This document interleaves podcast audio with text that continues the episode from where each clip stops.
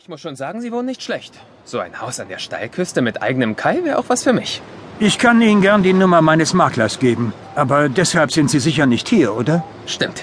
Wie sind Sie überhaupt an meine Adresse und an meinen Namen gekommen?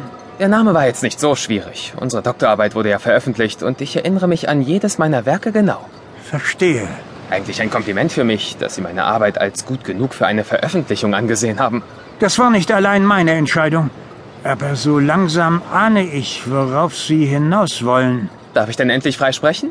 Hier gibt's keine Wände mehr, die Ohren haben. Schießen Sie los. Kurz und gut, ich stecke momentan in finanziellen Schwierigkeiten.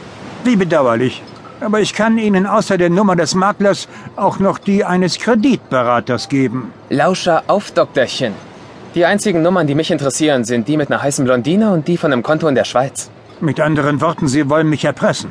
Ihnen sollte eigentlich bewusst sein, dass Ihre Dienstleistung hierzulande vollkommen legal ist. Klar, aber das heißt doch nicht, dass für Sie nichts von Ihrem Bekanntwerden abhängt, oder? Reden Sie endlich Klartext, oder ich setze Sie vor die Tür. Ah, wir sind bereits vor der Tür, Mr. Powers. Denn genau darauf wird es hinauslaufen. Sie sind Ihren schönen Doktortitel los und die feste Stelle in Exeter können Sie ebenso vergessen wie Ihre Gastdozentur. Und wenn schon. Ich habe immer noch meine Arbeit als Friedensrichter. Und in der Position sitze ich fest im Sattel, glauben Sie mir. Sie haben doch auch noch eine Tochter, die in Kanada Jura studiert, oder? Lassen Sie Allison aus dem Spiel. Oh, da haben wir ihn schon, den wunden Punkt. Ich muss Ihnen sicher nicht ausmalen, dass ein Skandal um Ihren Doktortitel auch auf Sie zurückfallen wird. Wie der Vater, so die Tochter etc. pp. Die akademische Welt ist klein. Was soll das? Wen rufen Sie an? Die Universität? Besser, die Victoria Post. Warten Sie! Ach, haben Sie ein Angebot für mich? Eines, das Ihnen sicher nicht gefallen wird. Ich werde Ihnen zuvorkommen und meinen Doktortitel aus freien Stücken zurückgeben. Sie blöffen doch nur. Wollen Sie es wirklich darauf ankommen lassen? Gegenfrage. Wollen Sie es drauf ankommen lassen? Ich habe Sie aufgespürt. Ich finde auch Ihre Tochter. Wenn ich mit ihr fertig bin, wird sie an ihrer Uni höchstens noch die Hörsäle wischen dürfen. Und auch Unfälle können so schnell geschehen. Sie verdammtes Schwein!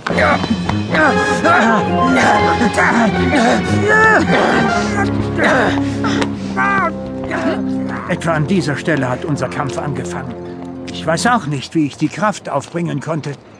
Aber ich hatte die ganze Zeit die Oberhand, drängte ihn zuerst zum Kai und dann zu Boden. Er schlug sich den Kopf an den Stufen auf, die ins Wasser führen. Ich, ich nutzte den Moment seiner Benommenheit und drückte sein Gesicht unter Wasser so lange, bis, bis er sich nicht mehr rührte. Weil er ihre Tochter bedroht hat. Das mag der Auslöser gewesen sein. Aber ich war in dem Moment wie in einem dunklen Tunnel gefangen. Ich fühlte mich als...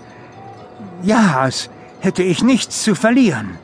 Da war dieser Geist vor mir.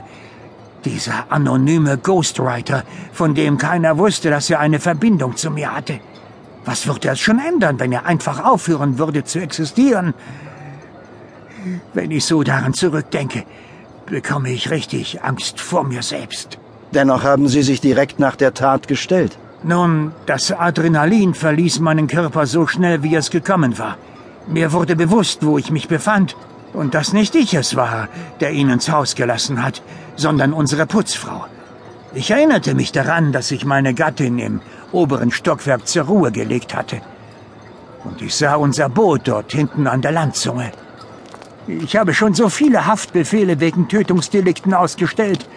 Und nun habe ich am eigenen Leib erfahren, wie schnell man selbst, wie schnell eigentlich jeder Mensch zum Mörder werden kann. Das ist keine schöne Welt, in der wir leben, Inspektor. Fressen und gefressen werden.